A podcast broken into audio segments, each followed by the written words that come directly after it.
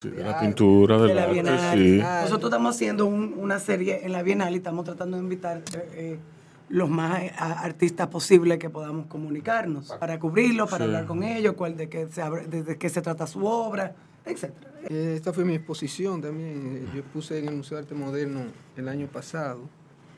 Hice una in- esa individual con cincuenta y pico de obras, que eran obras de, de diferentes épocas. Sí. Eh, un, poco, un poco retrospectiva, porque Sí, no es de todas las cosas que he hecho, sino de todo lo que tiene que ver con colores, fundamentalmente con colores tierra. Aunque hay algunos que tienen colorido sí, tú cambiaste tu estética para, para esta exposición, cambiaste tu para la Bienal ahora. sí. para la Bienal. Sí. Yo había trabajado en esa gama, lo que pasa es que Sí, yo estoy seguro de que sí. exploté más la parte de los sepia y eso. Yo hice una exposición individual en, en Bellas Artes, Sí, con, que tenían obras, tenía obras tanto así con colores sepia como colores grises. Pero entonces en la Bienal del 96 mandé obras con esa tonalidad, ganó premio del público. Y entonces eso como que me, me puso, a- retomé, tomé esa parte de la, Sí. de la producción. pero esto, esto estuvo en la Bienal Exacto, sí, sí, porque la Bienal, y esta, sí, esas tres. sí, Y esta es la del 2015. Yo exacto. puse todas las que había expuesto. Tú eres, tú eres un reincidente de la Bienal. Eh, he, he participado con esta en cinco ocasiones.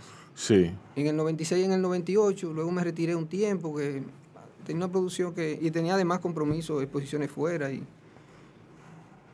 y no me sentía como motivado a mandar a la Bienal, o sea, no tenía una obra así como tan, tan, sí. tan diferente a la que yo había presentado en el 98, sino que estaba como evolucionando en esa obra. Y cuando sentí que tenía una obra que sí era ya tenía unos rasgos diferentes, entonces vuelvo de nuevo y participo.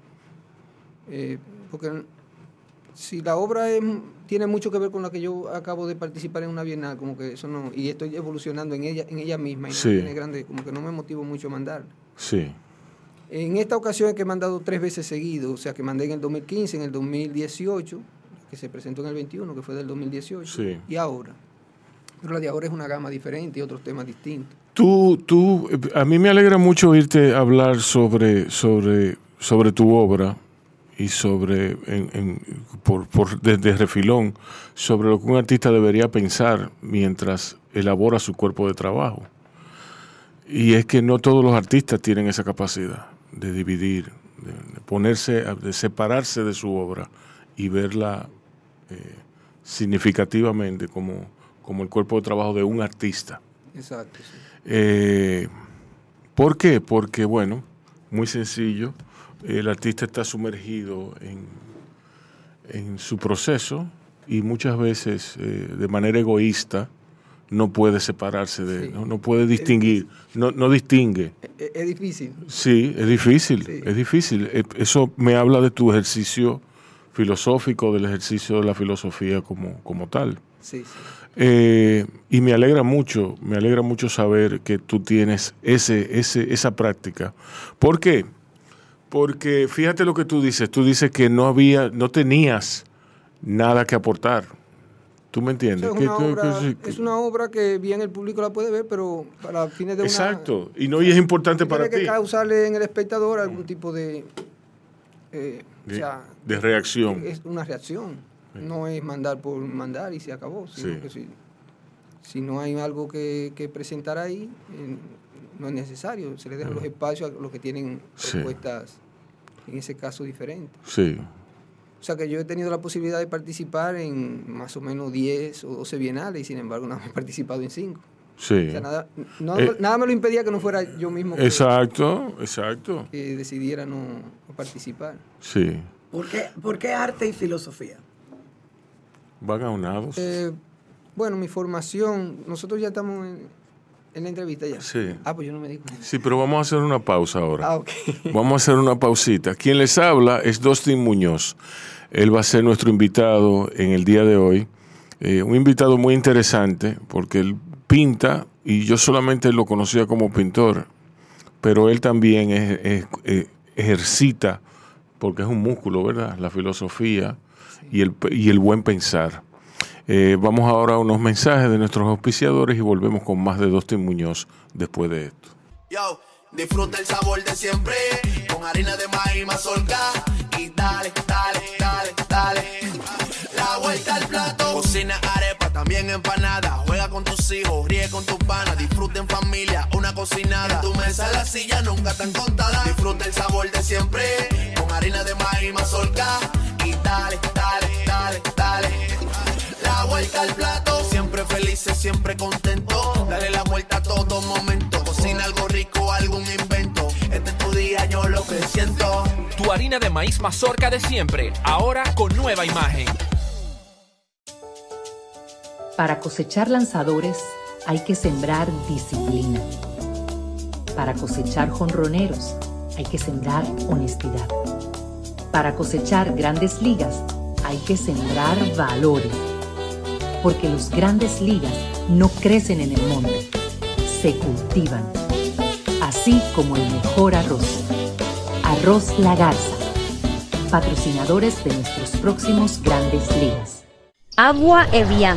Renueve tu ser y vive la experiencia única de beber del manantial de la vida y siente cómo tu cuerpo se revitaliza con cada sorbo. Agua Evian. Frescura que te inspira. Cada uno de nosotros tiene una forma diferente de celebrar el éxito.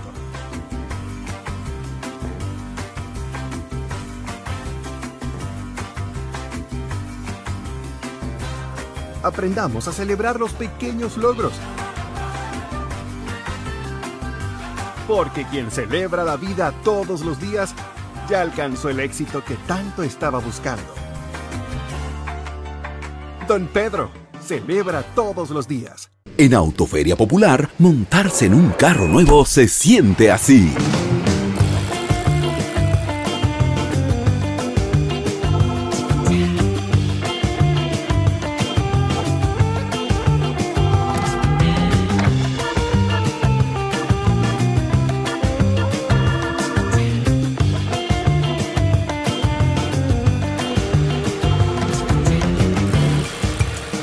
La emoción de un carro nuevo no hay que entenderla, hay que vivirla. Vive la temporada de Autoferia Popular. 25 años encendiendo nuevas emociones contigo. Popular, a tu lado siempre. Pero yo solo le pregunté que cómo se sentía el carro.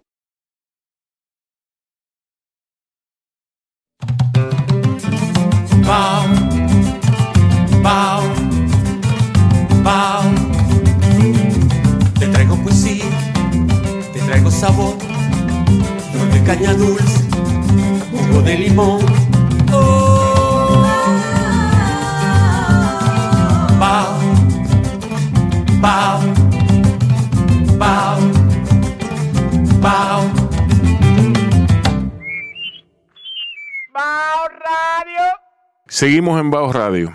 Eh, Dustin, sigue, sigue hablando. Contesta la pregunta de Micaela. ¿Por qué arte y filosofía? Sí, bueno, primero agradecer Rubén y Micaela la Sí. invitación al programa. Eh, bueno, yo realmente vine a Santo Domingo, yo, yo soy nativo de Loma de Cabrera, entonces ya tenía allá en Loma de Cabrera más o menos dos o tres años que venía regularmente a Santo Domingo a traer una- una- unas realizaciones que hacía, vamos a ver, unos cuadros, unas pinturas, y lograba venderle en algunas galerías, pero yo estaba cursando el bachillerato. Entonces cuando termino el bachillerato decido venir a dedicarme a tiempo completo al arte, solamente al arte, y me inscribo en Bellas Artes y era artista 24 horas. O sea, yo me levantaba en la mañana a pintar en mi taller y luego me iba a Bellas Artes a, a- a las clases de Bellas Artes. Entonces con el tiempo, en la medida que fue la escuela exigiéndome mucho, yo fui dejando la parte de, de los trabajos que en ese momento realizaba, que eran bodegones, paisajes, obras que estaban muy ligadas a la primera etapa de la escuela, o sea, reproducir Sí. un modelo. Que A la, a la tarea, a la tarea. Exacto. Pero se vendían esa- esos trabajos. Sí, pues ayudan a vivir. Exacto. dan No, para- cubría todos mis gastos Eh. con esa producción que, que hacía. Eh, pero me permitía estar 24 horas en el taller, o sea, Sí. o, o pintando en mi casa, o pintando en Bellas Artes, pero pintando todo el tiempo. Entonces eso me permitió desarrollar muchas eh, habilidades para reproducir el modelo, o sea, lo que la escuela buscaba. Tener esa capacidad para reproducir, hacer buenos retratos, y hacía retratos y vendía, y ah, me, me pedían retratos. Entonces me hice la pregunta de si el arte era eso. Llegó un momento ya que tú tienes Llegaste la a- facilidad que llegaste tú a tu lo haces rápido. O sea, píntate un retrato y tienes lo que el retrato pide, que es el parecido y ciertas técnicas que atrapen a un público que va más allá de- del, del que conoce al retratado, ¿verdad? Ya tú tienes eso y, entonces parecía que todo era como tan fácil. Y entonces me hago la pregunta de si el arte era esa capacidad de reproducir un modelo con- como lo hacía. Y entonces ahí es que entro a la carrera de filosofía, cuando termino el primer ciclo en Bellas Artes. Entonces, porque yo buscaba una, una carrera teórica que me ayudara a fundamentar todo aquello que, que yo técnicamente hacía, o sea, tener un tema que fuera contundente, tener eh, una propuesta artística que yo la pudiera defender con seguridad. Y eso me lo iba a permitir, pensaba yo en principio, ¿verdad? Que la filosofía me iba a permitir eso. Eh, la escuela es a nivel medio, la Escuela de Bellas Artes, o sea, no es un programa, aunque las clases pu- pueden ser consideradas, una gran parte de esas clases con un nivel superior, pero no está organizada de esa manera. Y, había entonces un segundo ciclo en Bellas Artes que ya era un poco para desarrollar la, la creatividad. Y, y entonces entro, paralelo a los estudios de filosofía, entro a esa parte de Bellas Artes que tiene que ver con, con, la, con la creatividad. Entonces yo duré en Bellas Artes un total de siete años. Cuatro que era dedicado nada más a Bellas Artes, no hacía otra cosa. Y luego los otros tres sí lo compartía con estudios de filosofía.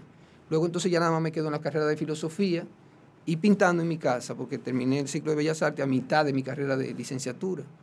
Después entro a una maestría de investigación por lo mismo. O sea, el artista es un Exacto. investigador Ujú. y entro a una, a una maestría de metodología de investigación, es de, de investigación científica porque esa es la que se, realmente se, se organiza, se programan aquí, ese tipo de maestrías. Y cuando termino la maestría de, en metodología de investigación, entonces entro a un doctorado en la Universidad del País Vasco para yo trabajar la línea que ya yo había venido desarrollando, o sea, con una línea de investigación que me pe- permitiera conciliar ambas cosas. Eh, entonces ese programa de doctorado, aunque de filosofía, me permitía hacer una tesis en el ámbito de la estética. Sí. Y por eso elijo la estética de lo feo en la pintura negra de Goya, donde yo me man- manejo ambas cosas, lo- mis conocimientos de filosofía con mis conocimientos artísticos. Yo quiero, quiero meter un poco de cizaña en, en tu definición del artista. ¿El artista es un investigador? No, no todos los artistas son investigadores. El artista tiene un deber, De, de un deber, sí. tiene un deber, Es válida la corrección. que sí, que, que eso está dentro de lo que sería un planteamiento Sí, sí. eh, estético, moral, de, Cada- El lo que arti- pasa es que cada eh, uno regularmente tiende a definir al artista pensando en, en- en uno, ¿verdad? Sí, que tú seas un investigador no quiere decir que el artista Eh, sea un investigador. Sí, pero im- implica un tema, implica una propuesta artística, implica un conocimiento de materiales, implica conocimiento de técnica. Y para eso hay que meterse en el mundo de la, de la investigación, porque si no se hace monótono y, y- y repetitivo en Sí, ese sentido. O sea, eh, uno maneja una técnica, pero puede mejorarse. Y se mejora en el proceso de uno investigar la calidad del material, la, la textura del material, del, ¿Cómo? del soporte. ¿cómo afectó tu estudio de la filosofía? Eh, tú, tú dices que tú estudiaste cuatro años de Bellas Artes, entonces después incursionaste en la filosofía. Yo me pregunto, en, en el estadio en que tú te encontrabas en ese momento de, de- los estudios de Bellas Artes, ya tú eras un pintor con práctica, con oficio, porque el oficio tuyo se fue formando junto contigo, fue creciendo junto contigo, a un nivel eh, exponencial, por así decirlo, por así llamarlo. Eh, ¿Por qué? Bueno, porque eso te hace, primero, te hizo, me imagino, atender, escuchar al público. El público, eso es importante para, para un pintor. ¿Por qué? Porque después el pintor no tiene que escuchar al público. Eh, en su etapa formativa, el pintor debe saber por dónde van los tiros del mercado, de su mercado, y por dónde van, eh, por dónde va la exposición de su talento. Eso es importante, que nadie me lo diga, que eso, eso es así. ¿Por qué? Porque si tú no, si tú no testeas un producto, no va a funcionar, nunca va a funcionar. Entonces, a mí se me hace que tú, tú, tú me has hecho el- el- la, el- la historia de tu trayectoria y es como tú, como tú llegas a tu techo en distintas etapas.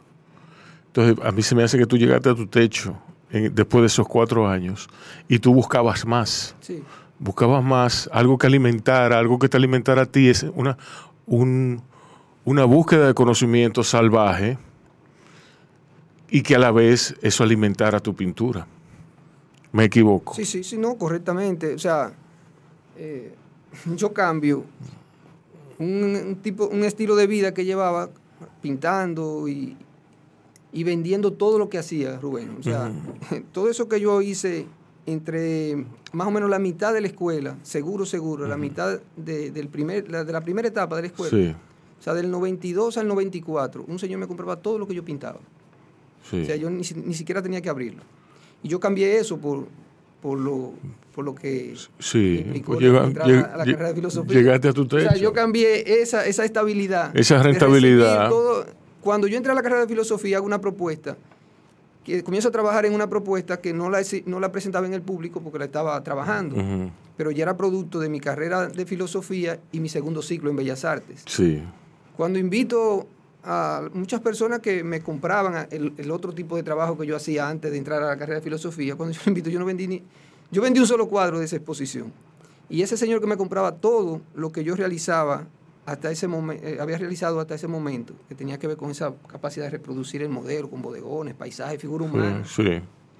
Él me dijo, mira, yo respeto esa obra que tú estás presentando. Eso fue Pero, en Bellas Artes. Me dijo, pero no comulgo. pero yo con- todavía no, no estoy preparado para comprarte ese tipo de trabajo. Yo te lo respeto porque yo sé que tú o sea, cono- conocías la trayectoria. Sí. Le digo que me compraba sin abrir el- el- los trabajos, o sea, yo lo llevaba envuelto por facilidad de traslado, lo llevaba a ver el lienzo y el de qué tamaño es y, y así lo, lo adquirí. Entonces yo cambio eso y en ese cuando yo hago esa exposición que es en el 95, yo vendí un solo cuadro. No fue, eh, fue alguien que nunca me había comprado obras. Que cuando me llama la, la, la secretaria de Bellas Artes, porque fue en Bellas Artes, ahí en la Ujú. zona colonial que yo hice la exposición, fueron 18 obras y ella me llama casi finalizando la exposición, me dice, mira, un señor te ha dejado un número de teléfono, que lo llame, que está interesado en una obra. Sí. Y yo le dije, mire, usted está relajando conmigo. Porque yo todavía no Eso creí. se, se da mucho Sí. en Bellas Artes. Sí, yo, yo creo que tú estás jugando conmigo. Dice ella, no, no, en serio. Y lo llamé y efectivamente me compró una obra. Fue la única obra que vendí. Y luego, Alejandro Asensio tiene un cuento. Ah. no, importa. Sí. Perdona. y al año siguiente, o sea, eso fue en el, en el 96, yo participo en la Bienal. Pero yo participo en la Bienal, mando la Bienal en el 95. En la Bienal del 96, Sí. que se celebró en el 96, la entrega era en diciembre del 95. Entonces yo mando tres obras de eso que estaba haciendo, que el público lo vio en Bellas Artes un poco de forma, vamos a decir, tímida, a nivel estudiantil, un estudiante Sí. de, de que está eh, en una etapa de creatividad.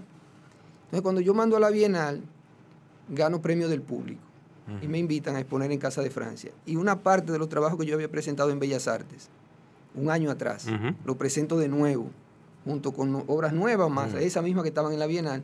Y entonces esas obras que no se vendieron en el, en el, en el 95, entonces la compran, vendo casi más de la mitad de las obras. Sí. ¿Qué pasa ahí? Bueno, que cuando es una propuesta nueva, eran en sepias y en colores grises así las obras. Cuando es una propuesta nueva, regularmente hay, di- bueno, esa expresión la dijo, me la dijo Cueva, precisamente, eh, Alonso Cueva, en esa exposición me dijo, a veces lo que pasa es que la gente necesita tiempo para educar el paladar. Con el tiempo tu obra, o sea, me, me- me alentó. Darte a Me conocer. darte a conocer. Sí, realmente cambia. El que ve lo que yo comienzo a hacer después que entro a la carrera de filosofía, nota inmediatamente eh, eh, la diferencia. O sea, los temas, la forma como lo abordo, la, vamos a decir, con cierta seguridad en, ese, en esa etapa, porque uno siempre eh, se percibe que, que domina el mundo del arte. Por eso es cuestión de, de tiempo. Uno mismo después dice, ¿y cómo yo hacía eso? No debía hacer eso. Sí. Pero eso es con el tiempo que se alcanza. Pues sí, me, eso influyó mucho en, en mi carrera como artista. ¿Desde cuándo tú eh, tienes eh, la, esa ansiedad por crear, esa, esa vena allá en Loma de Cabrera? Fue sencillo, tenía seis años y frente a mi casa eh, un estudiante de Bellas Artes realizó un retrato del natural de una vecina. Entonces, aquello tuvo una particularidad, no fue aquel muchacho que hizo el retrato, muy buen retrato, yo lo veo ahora y veo la calidad de ese retrato del 78, o sea, fue en el 78 que realizó aquel retrato. Entonces era del natural, eso llamaba la atención de por sí, Lomas de Cabrera, imagínense, en aquel tiempo un pueblecito pequeño y, y ve- y alguien posándole eso, y, y un niño ver aquello también, de que alguien posaba y el otro tenía esa osadía de, de- de reproducirlo. O sea, Ujú. nada más tú lo veías con, en, un, en un estudio de fotografía, nada más. Sí, en película. Esa- En no, pero qué película nosotros no, te- no, no sí, teníamos esa- televisor ni nada, ¿qué película íbamos a ver? Entonces, todo lo que se, se daba allí era que la señora posaba con una toronja en la mano. Y cada vez que ella iba a posar, entonces tumbaban la toronja y siempre la misma indumentaria, una chaqueta amarilla con, un- con una falda violeta, eh, una silla de guano. Bien peledeísta. Entonces, pero el síndico era, eh, era la mamá del síndico. En ese momento no era síndico, pero era PRDista. Sí, eh, sí. Pero esa era la que. La, la- la- Eso fue un comentario Sí, sí, necio, una coincidencia, necio de una mi parte. coincidencia, sí. exactamente, Sí. esa indumentaria. Sí. Morado y amarillo, Sí. exactamente. Y, y entonces el, el joven duró tiempo haciendo el retrato. O sea, él iba un día y hacía algo, y entonces ese al durar tanto tiempo, eso entonces impacta porque se mantiene hablándose de eso. Y la señora tenía una edad avanzada ya y se sentía a veces incómoda, pero no se lo decían al artista ni nada, sino que la, la- la mamá de, la esposa del síndico cruzaba mi casa y le decía a mi mamá que hoy no quiere posar la señora, o que no aparecía alguien que tumbara la toronja. Ujú. Y entonces yo- el niño se enteraba de todo aquello, más que ver lo que él estaba haciendo, era todo lo que se El proceso, sí, todo, El, todo el proceso. Y una noche yo le La dije a- producción. y una noche le dije a mi mamá que me posara, así como le estaba posando la señora a... Ese, o sea, el recuerdo más lejano que tengo. Sí. Mi mamá me dice que yo hacía mucho dibujo en revistas y cosas así, pero, pero el recuerdo mío más lejano es esa vez que yo le dije a ella que me posara. Hice algo ahí. Y después de eso recordé, eh, mi hermano me llegó a pedir que le ayudara a dibujar mapas. ¿En qué año era eso? Eso fue en el 78. Yo tenía seis, a- Ujú, seis ujú, años. Mi hermano, más viejo que yo, siendo más viejo que yo, me pedía a veces que le ayudara con mapas de la escuela. Y fue producto de ese primer intento. Eh, y luego ya, en el pueblo, pueblo pequeño, ya te involucran en, en eso, porque si hay que hacer un letrero, te llaman. Exacto. Los números de la casa era con pintura que se hacían, te llaman para y uno lo hacía con un motivo, le hacía un muñequito o algo señalando. Y hablando de retrato, háblenos del retrato de Rosa Duarte. El retrato de Rosa Duarte, eh, bueno, eh, aunque yo realicé el retrato de Rosa Duarte recientemente, en días pasados comentaba que mi primer acercamiento a Rosa Duarte fue viviendo allá en Loma de Cabrera, que me pidieron la palabra de apertura de un acto del Día de Duarte, con, donde entonces ahí pude conocer de Rosa Duarte sus escritos y, eso para mis palabras de, de- apertura de aquel acto. Yo era un niño eh, de 9 o 10 años, pero ese recuerdo siempre me quedó ahí como, bueno, pues tenía un papel importante en la vida de Duarte. Entonces, para el bicentenario de, de su nacimiento, eh, se me- eh, Luis Martín Gómez me, me habló de que se estaban haciendo todas esas actividades de Rosa Duarte y él conoce algunos retratos que he realizado, entonces me pidió que, que si Sí. podía hacer un retrato, y yo, "Oh, por con mucho gusto. Yo, son como temas que uno lo tiene pendiente y que uno por las ocupaciones. Yo no he hecho nunca un retrato de Duarte. Y siempre como que tengo el deseo y, y quiero en algún momento hacer un retrato de Duarte, ¿Y para qué? para tener un retrato de Duarte. Eso es Ah, así. Sí. Entonces así hay muchas personalidades. Hazlo, hazlo sí, Sí, para que te lo saque del sistema. Ah, Hay muchísimas personalidades, sí, muchísimas figuras públicas que yo quiero hacer un retrato.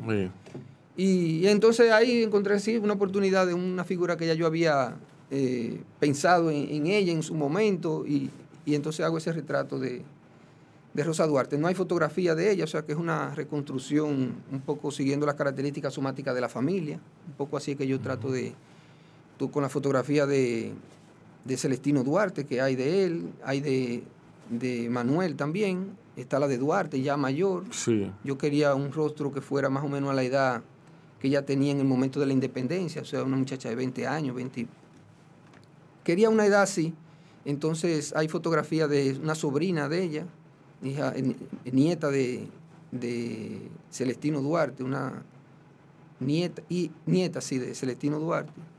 Entonces, con una edad parecida, más o menos por ahí, que también la parte femenina la tomo de, la característica somática de esa, de esa sobrina, que algún rasgo debe tener de la familia, un poco para que ella estuviera con una característica eh, de, la, de, la, familia Duarte. sí. ¿Cuándo tú comenzaste con la inteligencia artificial? La inteligencia artificial, eh, yo creo que yo lo puedo decir, hay un, prólogo de un libro de Alejandro Arbelo que saldrá en los próximos días, que él iba, eh, es un libro que él hace tiempo que lo ha estado publicando y, me pidió en el 2014, como yo trabajo con el libro de él para la clase de introducción a la filosofía, me ha escuchado en varias ocasiones referirme a, parte del libro, entonces me dijo, tú me debes escribir un prólogo para la siguiente edición. Entonces ahí, en ese prólogo, yo comienzo a reflexionar sobre el tema de, la inteligencia artificial en el ámbito de la educación y en el transhumanismo, en, todo eso que, hoy día se habla. Y es así que yo comienzo a, entrar, porque hay muchos temas que yo lo comienzo a tratar, eh, lo pienso en ellos y no necesariamente comienzo a, a ejecutarlos, sino que voy pensando como en imágenes para esa obra. Y, eso pasó con esto, eso fue en el 2014, y ahora es que él va a publicar el libro y me dice que lo revise el, prólogo. Y cuando yo lo reviso, digo, pero que yo tengo aquí las pinturas que quiero hacer, que, quiero trabajar. Y entonces ahí comienzo con, la, incluso le dije a él, mire, antes de, antes de que salga el prólogo, ya yo, antes de que salga el libro con ese prólogo, ya yo he sacado obras y tengo el manifiesto ahí del artista de donde surgen realmente y surge en, en ese contexto. Surge el tema en términos reflexivos y luego entiendo que hay imágenes ahí que yo la podía llevar al mundo de, la, de, las artes visuales. ¿Tú, tú, vuelves regularmente a Loma de Cabrera? Bueno, a Loma de Cabrera no voy con la frecuencia que quisiera. Sí. Porque uno se mete en mucho... ¿Cómo es Loma de Cabrera? Loma de Cabrera es un pueblo alegre, gente... Toda República Dominicana es alegre. Es alegre, toda la República Dominicana. Es tan alegre, somos tan... Cabrera, pero yo no sé si he ido a Loma no, Cabrera. No, no, porque Cabrera... Cabrera está en otro sitio. Es otro lugar, sí. Ah, ok. Sí. Está por aquí, por Nagua. Sí. Loma de Cabrera está en la frontera. O sea, este es un municipio de, de, de Dajabón. Ah, Sí. De acuerdo. Sí. Pero ahora voy a Loma de Cabrera regularmente. Ahí es, eh, descríbeme Loma de Cabrera. Loma de Cabrera es un pueblo que está rodeado de montañas. Eh, el pueblo está en una parte más o menos, vamos a decir, un poco llana, pero se alcanzan a ver las montañas por su alrededor.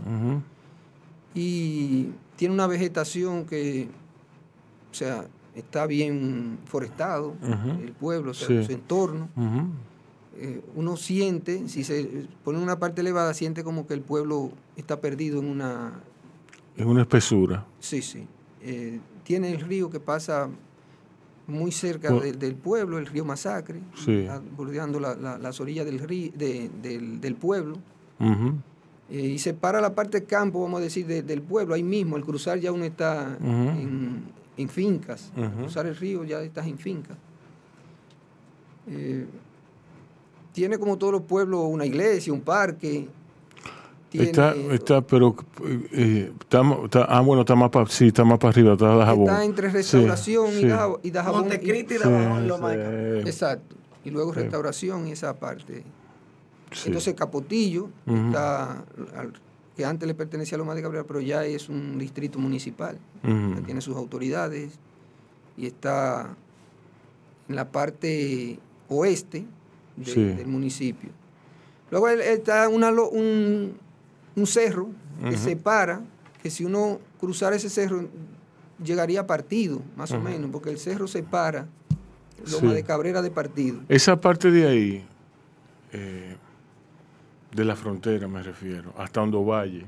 Yo estuve en Hondo Valle recientemente y en el pueblo, en, el- en el poblado de antes de Hondo Valle, que se llama Rancho La Guardia. Y es asombrosa la, la- la- la vegetación, lo- es, una- es muy, muy verde, un Sí. verde penetrante. un- Entonces verde- pasaste Capotillo, Exacto, eh, Hipólito Villini, sí, todos esa, eh, esas, eh, esos parajes están antes de llegar a Fondo Grande. sí. Entonces, en, en, en, en la frontera, que es un paraje, que, es un, que es un, en, en- esas, en esas dos esquinas, Montecristi y, Pedernales, el mar entraba, el mar entraba eh, profusamente y hay testimonios, hay testimonios que quedan ahí que de presencia volcánica. Eh, y bueno, el centro de la isla está muy, muy, muy cerca de ahí. Y es asombroso, la, la- primero, la gentileza de la gente. La gente es muy buena. Eh, el dominicano en general es, muy bueno y muy ingenuo. Eh, en la medida en que nos acercamos a la ciudad, todo eso se va perdiendo. Eh, y a mí me asombra la...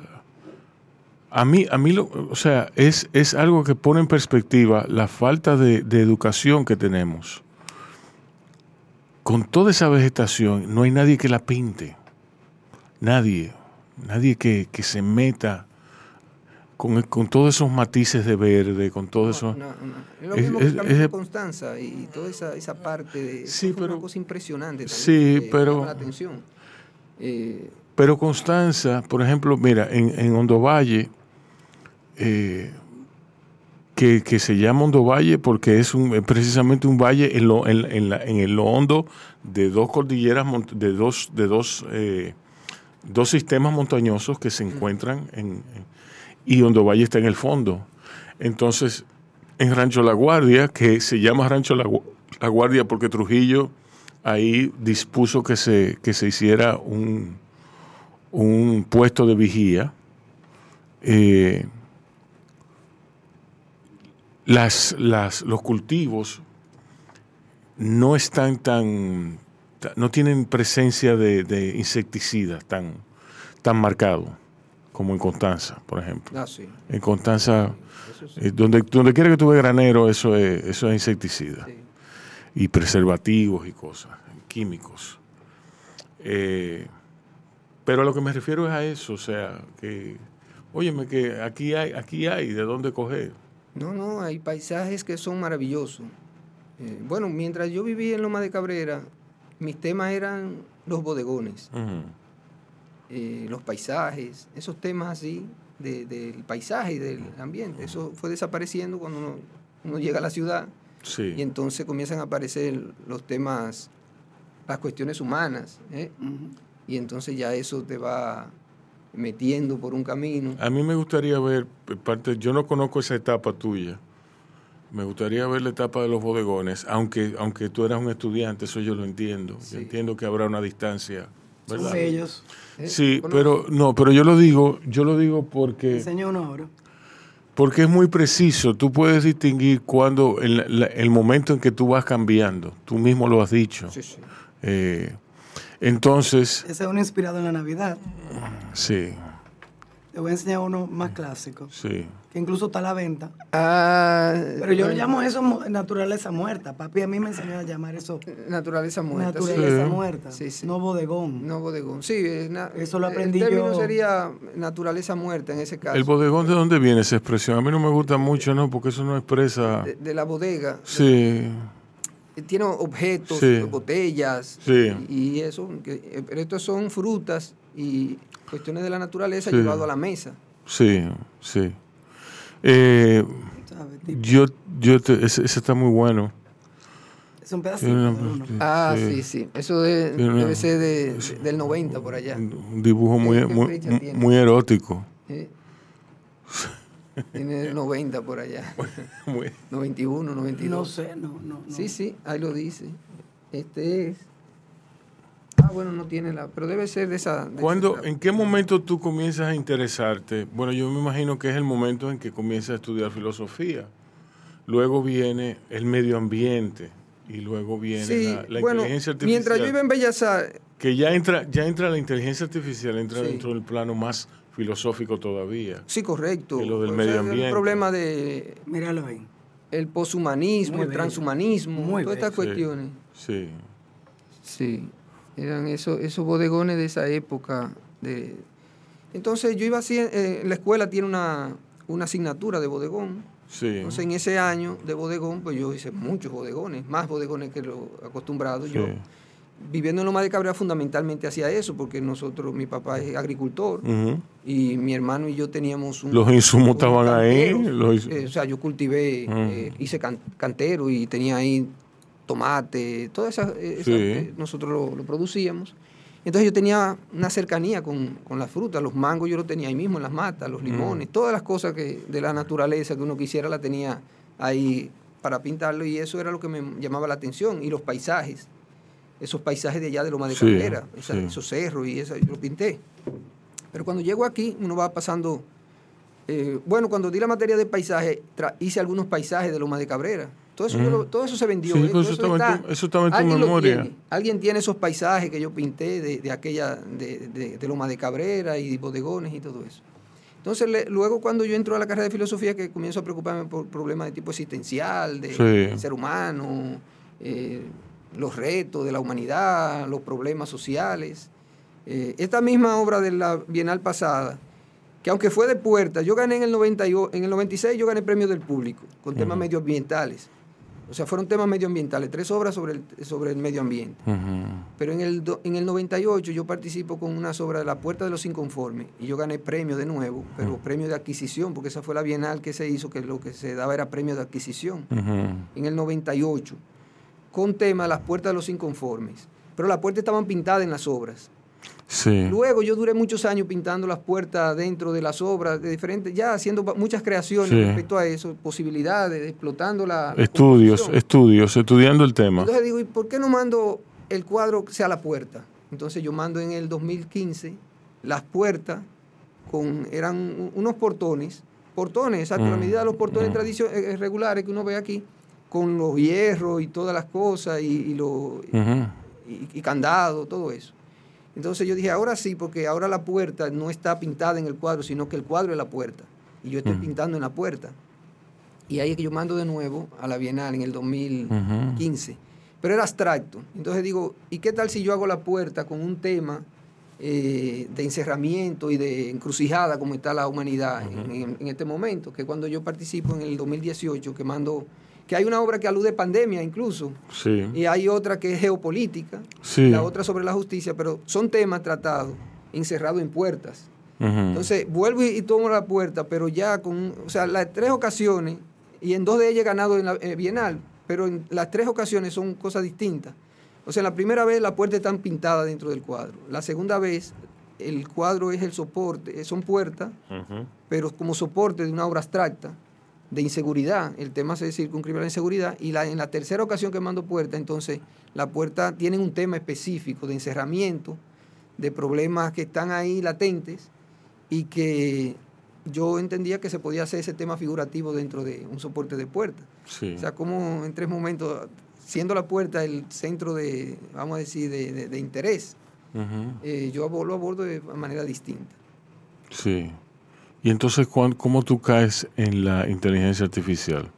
No, con esto que se está hoy, que se está Que se está hablando, o sea, discutiendo, que sí. Uno eh, en cada momento, y entonces en la pandemia uno comenzó a ver más sobre esta, estas posibilidades Sí. de uno en el- en- eh, estando en cuarentena y pensando en la posibilidad de ver un mundo eh, a través de metaverso, a través de, dispositivos, Ujú. eh, la- la- los diálogos eh, a, través de las conversaciones con, con el otro a distancia, que, que uno la vivió Exacto. como en el día a día.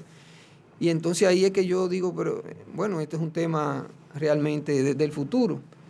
Y quizá uno lo esté tratando de manera tradicional, con los materiales tradicionales, pero eso va a ser el, el mundo de- del futuro, de, de los, de los que van naciendo y que no van a recibir nuestra enseñanza directamente, porque uno lo un poco lo detiene, ¿verdad? Sí. Pero eh, bueno, es lo que nos ha tocado a nosotros, a nosotros vivir.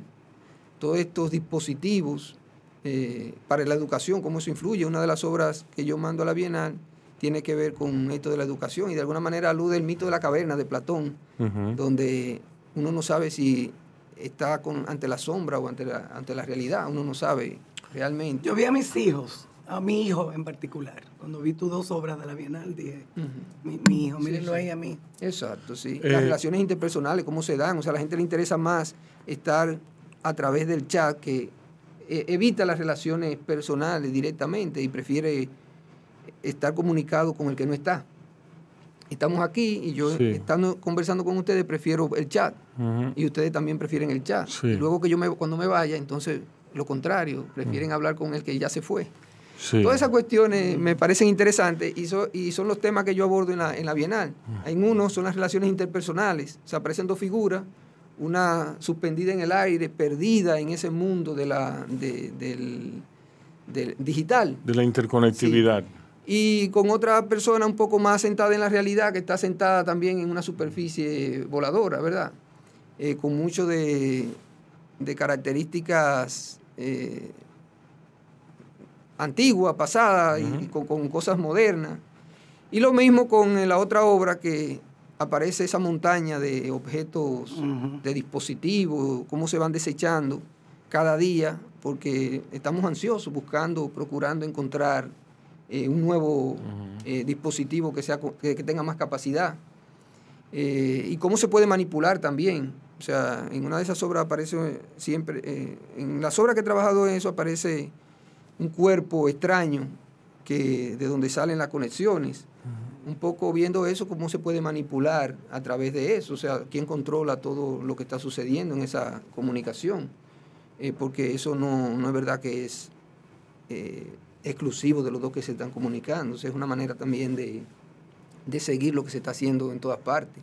O sea, hay control a través A de ti, eso. a ti no te preocupa que tú tienes, tú tienes un proceso muy preciso. ¿Entiendes? Tú, o sea, no es que no se lo des, pero yo no sé en qué momento la inspiración, eh, ese vuelo, ese arranque, ¿tú me entiendes? Toma lugar en ti. Entonces, tiene un valor, tu, tu pintura tiene un valor documental que no tienen la de muchísimos otros artistas.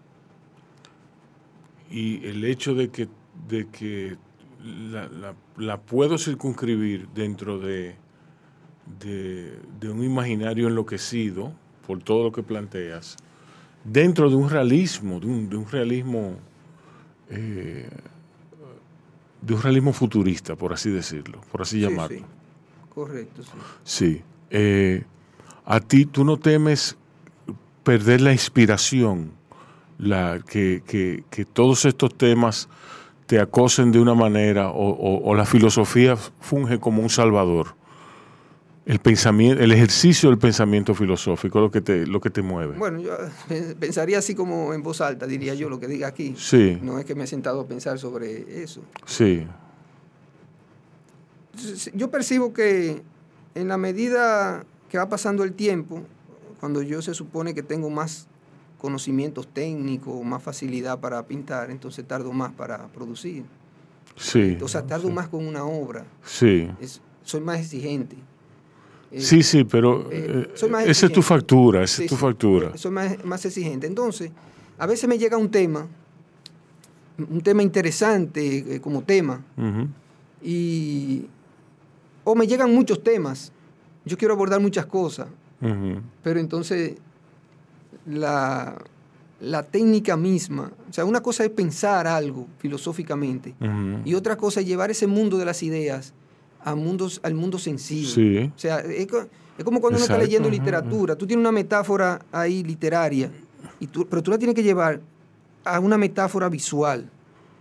Tú tienes que hacer ese, e- e- ese cambio. Sí, son lenguajes distintos. Entonces, el que ve en el mundo de la lectura, por ejemplo, yo estoy leyendo un libro y ahí me surgen muchas imágenes mientras estoy leyendo el libro y entonces me, me- a veces me escapo del libro. Sí. O sea, yo tenía el libro, el contenido del libro y si me pregunta a lo mejor se me olvidó qué era lo que yo estaba leyendo del libro, porque encontré unas imágenes en el libro que me sacan por otro camino. Y yo estoy entonces... Sí, esa es la digresión, la digresión de la que habla Bioy Casares. eh, tratando de ver cómo yo, es, esas imágenes que han surgido allí, yo las llevo al mundo visual. Sí. Eh, pero tenía pendiente el libro también. Sí. Ahí está la cuestión. Pero el libro, pero hay algo de evasión en el libro. Sí, sí. Porque tú estás leyendo, Sí, tú estás leyendo y, pues, y eso... No, y disfruto a- a eso- muchísimo. eso- exacto, Y el eso- artista aparece de nuevo. Por o sea, eso la es- composición, todo eso me distrae. Es lo que te digo. Cómo que- lo construye, el es lo- mismo mensaje, pero cómo él lo dice, por qué lo dice de esa manera, pudiendo haberlo dicho Es de lo esta que te digo, que es evasión. Sí, Eh, sí. eh, tú, tú te estás maravillando por todo el proceso, por lo que dicen, por cómo lo dicen, Sí, por sí. la mecánica, el dinamismo, la, la, la construcción, cómo se va construyendo. Exacto. Pero, no otra, pero una cosa muy significativamente más importante es cómo tú te apropias de eso y cómo tú generas tu propia metáfora Sí, sí. a partir del Sí, ejercicio de la interpretación. Finalmente yo eh, construyo algo, ¿eh? Yo finalmente voy a construir algo. Sí. Eh, sí, pero quizá el hecho de, de- de estar consciente de muchas posibilidades, de muchas posibilidades, tardo mucho en cuadrar eh, eh, la- eh, lo que voy a hacer. O sea, Ujú. por eso la gente no ve tantas obras mías, eh, porque lo, trato de cuadrarlo bien. O sea, yo lo veo como una obra de... Cada cosa que voy a hacer lo veo como una obra de arte. Y no, no lo veo de otra manera. Y tardo mucho en esa, en esa construcción, quitando, Sí. ¿no? Eso, se me ve el mensaje, no llega a lo que yo quiero. eh, ahora técnicamente no me, no me sirve. O sea, son muchos elementos que, que tomo en cuenta. Soy muy cuidadoso con todo, co- con, con el lienzo. Sí. Eh, no es que no valore lo que otro artista haga. Yo lo veo, en otro lo veo muy bien todo eso. Lo que pasa que en, en mi obra yo no lo veo así también. O sea, yo veo muchas obras eh, totalmente espontáneas, muchos recursos eh, así. Sí, y es yo lo que veo de- perfectamente hay- como espectador. Hay de todo. Pero cuando, lo, cuando la tengo que mirar como creador, entonces yo en, en mi espacio de creación no lo veo así. Como espectador yo disfruto todo tipo de obras. Yo voy y duro horas en los museos. Cuando yo estoy fuera me la paso un tiempo en los museos, disfrutando todo aquel tipo de obras. Ahora, cuando yo estoy en el taller, eso no es lo que yo... No. No es lo que yo hago. No es- ¿Qué estás haciendo ahora mismo? Eh, Con ese mismo tema, yo quiero hacer una exposición. Yo he hecho cinco obras de, de inteligencia artificial, no son estas estas que están ahí, he hecho cinco obras y, y quiero ver si completo. O sea, tengo muchas ideas, estoy, estoy mirando a ver cómo la, la voy eh, realizando, a ver si junto, aunque sea 20 o 25 obras, y hago una exposición sobre ese tema de inteligencia artificial. Ok, vamos a hacer una pausa ahora. A la vuelta vamos a hablar del arte público y de las lecturas de Dustin Muñoz. Ok, quédense ahí. Bao Media Group. Podcast. Coberturas. Documentales. Reserva tu espacio con nosotros. Escríbenos vía DM. Un corito no tan sano. Hola, mi nombre es Rey Andújar y soy el director de la Dirección de Cultura Dominicana en el Exterior, la sede de Nueva York. Y estoy aquí para invitarte a un maravilloso evento que es el Dominicana Libro and Culture Festival. Lo vamos a estar celebrando en el Lehman College en el Bronx los días noviembre 3, 4 y 5. Así que ya sabes, vamos a tener escritores internacionales invitados, escritores de acá de los Estados Unidos, también de distintos estados y otras ciudades. Tenemos editoriales invitadas, librerías, talleres literarios, etcétera. Queremos también decirte que en nuestro festival tendremos un pabellón infantil, así que puedes venir, dejar a los niños y venir y disfrutar de las conferencias que tenemos también. No te puedes perder este gran evento literario de la comunidad dominicana aquí en Nueva York, en el Lehman College, noviembre 3, 4 y 5. Dominicana Libro and Culture Festival. Los esperamos. Soy Juan Fueiliao, autor de literatura infantil. En realidad, ese mundo era desconocido para mí hasta que nació mi primogénito. Mi primogénito me impuso contarles cuentos todas las noches. Y cuando los cuentos de otros autores se acabaron en mi casa, tuvimos que inventar cuentos. La primera recopilación de esos cuentos inventados en casa es este. Se llama Cuentos sin ningún porqué. ¿Y por qué se llama Cuentos sin ningún porqué? Porque precisamente esos cuentos fueron escritos sin ninguna razón aparente, más que en ese momento para dormir a mi hijo. Y luego me di cuenta que estos cuentos no solo sirven para dormir a los niños, sino que pueden despertar a los más mayores como yo. En este cuento hay fantasía, por ejemplo, un ventilador que se marea porque está dando vueltas. Claro, esa idea no es mía, porque la mayoría de las ideas de estos cuentos, que son 14 cuentos, por cierto, la mayoría de esas ideas son frutos de la imaginación de mi hijo Juan Francisco cuando tenía como tres años de edad aproximadamente. Cuentos sin un porqué es de la editorial Santillana y se consigue en la librería Cuesta y por supuesto en la librería de la propia editorial Santillana. Cuentos sin ningún porqué. Comparte, recuerda darnos tu like y activar la campanita para notificaciones. Bien, seguimos con Dustin Muñoz. Eh, Dustin, háblame, bueno, para seguir el hilo de, de, las lecturas, de lo que te inspira, de ese proceso tuyo de cuando, cuando estás leyendo. ¿Tú has leído a, a Douglas eh, Rushkoff? No. Douglas Rushkoff es, eh, él acaba de publicar un libro que quiero, que lo quiero, lo quiero tener, que habla de cómo en Silicon Valley, con, con todo lo de la inteligencia artificial y todo eso, se están preparando los capitalistas, los capitalistas, aunque parezca un término eh, manido en comparación, en, como lo opuesto del, de los comunistas, eh, se están preparando para la nueva, la nueva huida, eh, que será de la inteligencia artificial. Los mismos que la crearon van a huir de ella, dice Rushkoff en su libro y lo argumenta bien y todo eso. Él es un especialista en, en todo lo digital, una especie de filósofo que toma en cuenta lo digital para, para lanzar sus, sus, sus enjuiciamientos de, la cultura.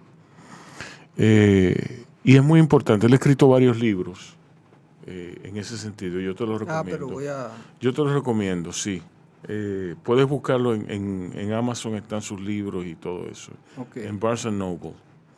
Eh, y yo me preguntaba, ¿qué tú recomiendas para leer en ese sentido? En el, el, sentido de la inteligencia artificial y todo eso. Quien quiere estar actualizado. Sí, fíjense, precisamente antes de ayer uh -huh. se celebró ahí en la Universidad Autónoma, cuando estábamos aquí, en, uh -huh. eh, se estaba celebrando la, la inauguración de un simposio que pasó el día completo uh -huh. el miércoles. Yo lamentablemente ya tenía unos compromisos sí. y no pude sí, no, asistir, pero es así. espero que estén, que se haya grabado todo aquello. Sí. Donde se hizo con una, una convenio que tiene la Universidad Autónoma de Santo Domingo con la Universidad del País Vasco. Uh -huh. Vinieron especialistas, eh, Gómez Pin, uh -huh. eh, Galparzoro, José Ignacio Galparzoro, Nicanor Ursúa, estaban aquí en esa y otros eh, profesores de la Universidad del País Vasco. Uh -huh. Y supongo que tiene otras, eh, porque eso lo organizaba el Ministerio de Educación Superior sí, y el otra, Banco Popular. otras figuras. O sea, otras otra, figuras, pero eso lo conozco, eh, esos, sí. Esos eh, profesores de la Universidad del País Vasco que trabajan en el tema de la tecnología y -huh. todo lo que está pasando. Eh, realmente eh, para las producciones artísticas que yo he estado realizando, me he estado auxiliando más bien en la cotidianidad. Sí. Eh, o sea, la visión filosófica, lo, lo que, las cuestiones de, bioética. ¿Cómo te afecta en tu cotidianidad? Exactamente. Han, han, parado en cuestiones filosóficas generales. Sí. Como los, los temas de bioética, uh -huh. los, los, temas de filosofía de la tecnología, sí. todas esas cuestiones de la comunicación. Entonces, a partir de lo que uno ve en su entorno, lo que está pasando, o sea, no, no quiero como alejarme mucho de lo que uno realmente uh -huh. eh, puede captar del momento, una especie de reportero de, de, de, de época, vamos sí, a decir así, sí, sí. con la parte teórica. Te entiendo, te entiendo totalmente. Lo que uno ve en su entorno. Eh, por ahora es en esa, esa es mi preocupación, un poco tomar esa, eso que, que observo uh -huh. en, en, el ambiente, sí. Mira, eh, sí. Veo todos estos artículos que se van publicando y lo que van sucediendo con cada uno de los. Sí, pero eso, eso, te vuelve, eso te puede volver loco. Exactamente. No quiero, entonces. Eh, sí, no, porque si, yo, eh, porque una cosa es. Créeme que yo lo intenté y no. No, no, no, no. Es que, eh, es que, como yo tengo la formación en filosofía, un conocimiento general de la filosofía a través de la, los autores clásicos y todo eso. Y más otros. Sí, sí, sí, claro, más otros. Pero yo entro a la filosofía porque yo ando buscando un fundamento teórico para, para, para el arte. Entonces, es- puedo quedar atrapado fácilmente. Yo quiero, o sea, el tema lo quiero trabajar eh, en, en el ámbito artístico, Sí. no en el ámbito de la escritura y, y el tema. Entonces, me estoy cuidando de no meterme, entonces me, me voy el tiempo y lo que termino es escribiendo un ensayo sobre eso cuando realmente quiero ahora. En Pero, escri- pero escríbelo porque Sí, tú sí. no sabes. No, no, tú claro. no sabes que puede desembocar eso. Exactamente. Pero a- ahora mismo... O escríbelo en colaboración con alguien más que lo. O sea, Sí, tú, tú pe- sabes a qué me el refiero. papel- El papel, de investigador no quiero ahora, o sea, tengo el objetivo ahora. De Puede ser abrumador. Quiero eh, tener una salida, por lo menos, tengo como meta hacer una exposición del tema. Elegante, sí. Sí, sí. Quiero terminar esa parte y luego, entonces, poder entrar, quizás me quede en el ámbito filosófico también. Nació en el ámbito filosófico el tema por lo del prólogo aquel que escribo, donde reflexiono sobre la cuestión, un poco mirando lo que pasa en la educación y, y luego lo que uno vio en la, en la pandemia. O sea, cómo Sí. aquello puede ser un recurso para tú quedar atrapado en un... eh, eh, y, y- y qué va a pasar allí. Sí. ¿Eh? Entonces eso, Eso más la teoría de la conspiración. exactamente, o sea, uno... Que, que divierte. Sí, es, absurda, pero, pero divierte. Eh, Claro, pero no, y que para crear es un, te, te da todo un mundo para crear. Sí. Para la literatura. No, y más con esa pandemia que está. sí, sí, que tiene ahí fue un complot, fue un complot. pero para hacer todo tipo de, de- del- de sí, novelas y sí, cuentos. y no, no, todo. no, pero eso fue, eso fue un complot, claramente. Sí, sí. Sí. Con todo Para lo de- encerrarnos, para encerrarnos a toditos. Un Y ahí, ensayo, ahí le dan para adelante a la inteligencia artificial y al final estamos, estamos jodidos. Sí, sí. ¿Cómo? No sé. Bueno, pero ahí está la, la cuestión. sí. Mira, el arte público, eso ayuda. El arte público es interesante porque, eh, bueno, esa es mi posición respecto a eso. Otro No, pero que- tener a otra lo, posición. a lo que me refiero es que ayuda por el menudito, porque hay un dinerito ahí. Eh, Hay dinero, hay dinero en todos lados. Bueno, no sé en, en qué caso de arte público puede, haber- puede darse el dinero, no lo sé. Eh, ¿Sabes que yo el, el arte público... Los tal, murales y todo. que está hacia afuera, en el exterior, yo nunca he recibido eh, dinero por ese tipo de... ¿Cómo? No, no, por ese tipo de... No arte. relaje. No, no, por ese tipo de arte no.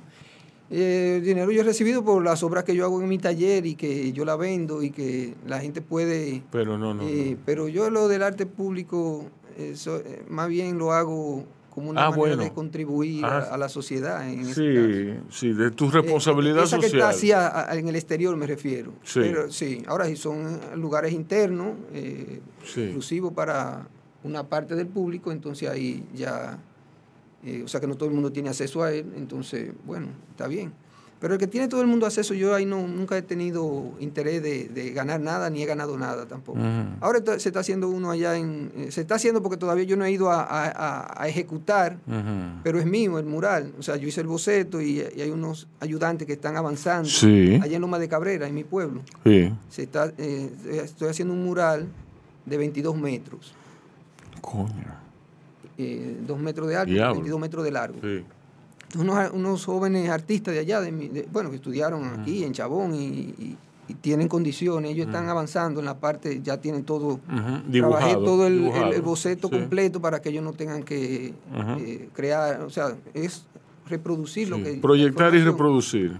Y entonces cuando ya esté completo, entonces yo voy a, a- a ir a intervenir ya directamente cada una de las partes.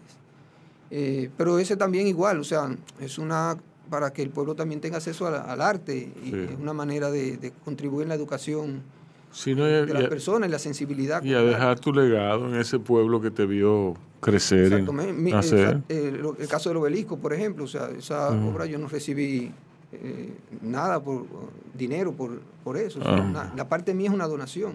Ok. Mi labor allí, todo, todo el diseño y mi ejecución, todo, o sea, yo no recibí por esa, Ujú. por esa obra nada. Porque eso también eso es el acceso de- de- del pueblo. Nadie se va a llevar eso, ni, ni va a cargar con él, sino que eso está ahí para todo. Sí. Y si alguien puede donar, yo puedo también, en ese caso, como no dar mi parte.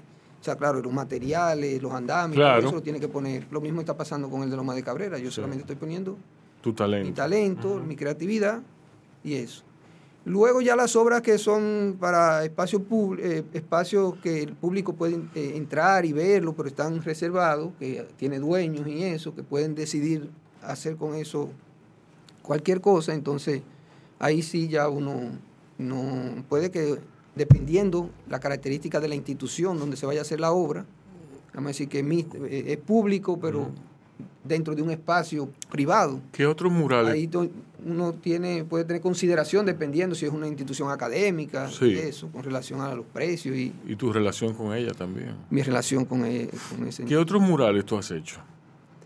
Eh, bueno, en el Archivo General de la Nación, Sí. que está ahí en la, en la sala de atención al usuario. Sí. Ese fue producto de un concurso que se hizo y, y era premio único para realizar el mural. O sea, que lo que se presentó fue un boceto y ese mural que está allá eh, fue el, el gana- el boceto ganador. Que yo después lo... Claro, siempre hago modificaciones después, hago el boceto y gana, pero después... Porque el boceto es una obra. Sí. Yo nunca he, repro- he podido reproducir exactamente el boceto, Sí. excepto en, en el... y nadie tampoco. Siempre el boceto es una obra y el cuadro es otra, Sí. porque son dos momentos diferentes. Y los, las dimensiones también son diferentes y hace que uno cambie. Pero están los murales de la Catedral de Santiago, son seis, eh, cuatro medallones y cuatro murales. Y el de San Pedro de Macorís también. Eh, mural así en, en Puerto Rico tengo en, en, en el Colegio Sagrado Corazón y en la Casa Central de los Padres Paules, un mural sobre San Vicente de Paúl y las, y las instituciones vicentinas, la familia vicen, vi- vicentino, Ujú. vicenciana, como ellos la llaman. Eh, donde más, bueno, debo tener en otro sitio también. Sí. Sí. Qué bien. ¿Tus redes sociales? Bueno, no soy tan cos por lo mismo, ¿eh? Eh, pero tengo Facebook.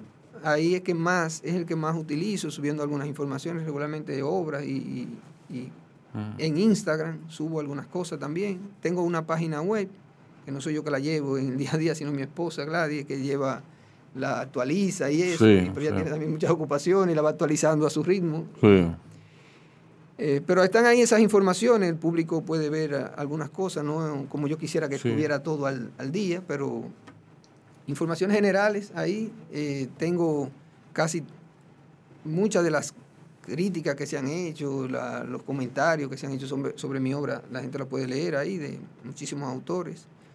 Yo tengo desde el 91 saliendo en el peri- eh, escritos eh, en periódicos, toda esa información. es- la gente- o sea, si la gente quiere seguirme eh, un poco mi trayectoria, encuentra mucha información de lo que ha pasado en cada época.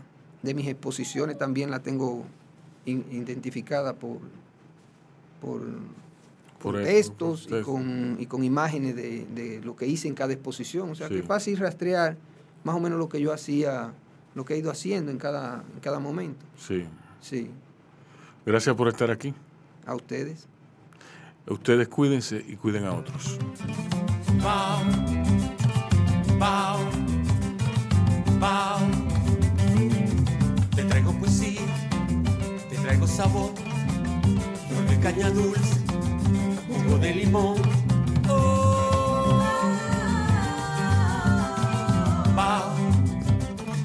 Pau, pau, pau.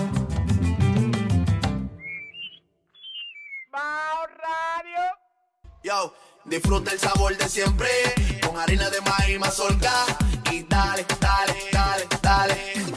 La vuelta al plato. Cocina también empanada. Juega con tus hijos, ríe con tus panas. Disfruta en familia, una cocinada. En tu mesa la silla nunca tan contada. Disfruta el sabor de siempre con harina de maíz mazorca y dale, dale, dale, dale. La vuelta al plato, siempre felices, siempre contento. Dale la vuelta a todo momento. Cocina algo rico, algún invento. Este es tu día, yo lo que siento. Tu harina de maíz mazorca de siempre, ahora con nueva imagen. Para cosechar lanzadores hay que sembrar disciplina.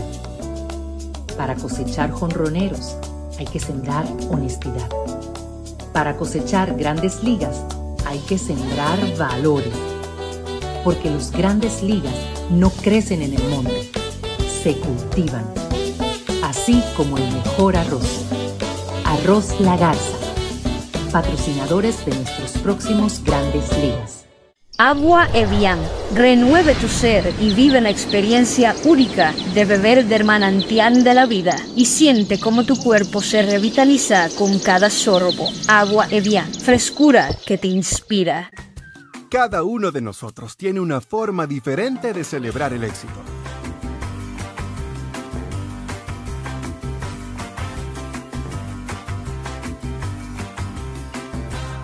Aprendamos a celebrar los pequeños logros. Porque quien celebra la vida todos los días ya alcanzó el éxito que tanto estaba buscando.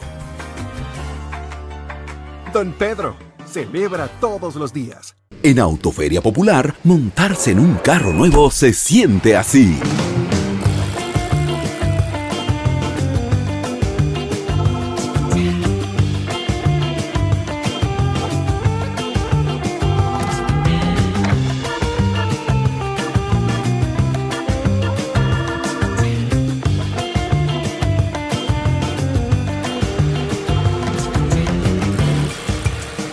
La emoción de un carro nuevo no hay que entenderla, hay que vivirla. Vive la temporada de Autoferia Popular. 25 años encendiendo nuevas emociones contigo. Popular, a tu lado siempre. Pero yo solo le pregunté que cómo se sentía el carro.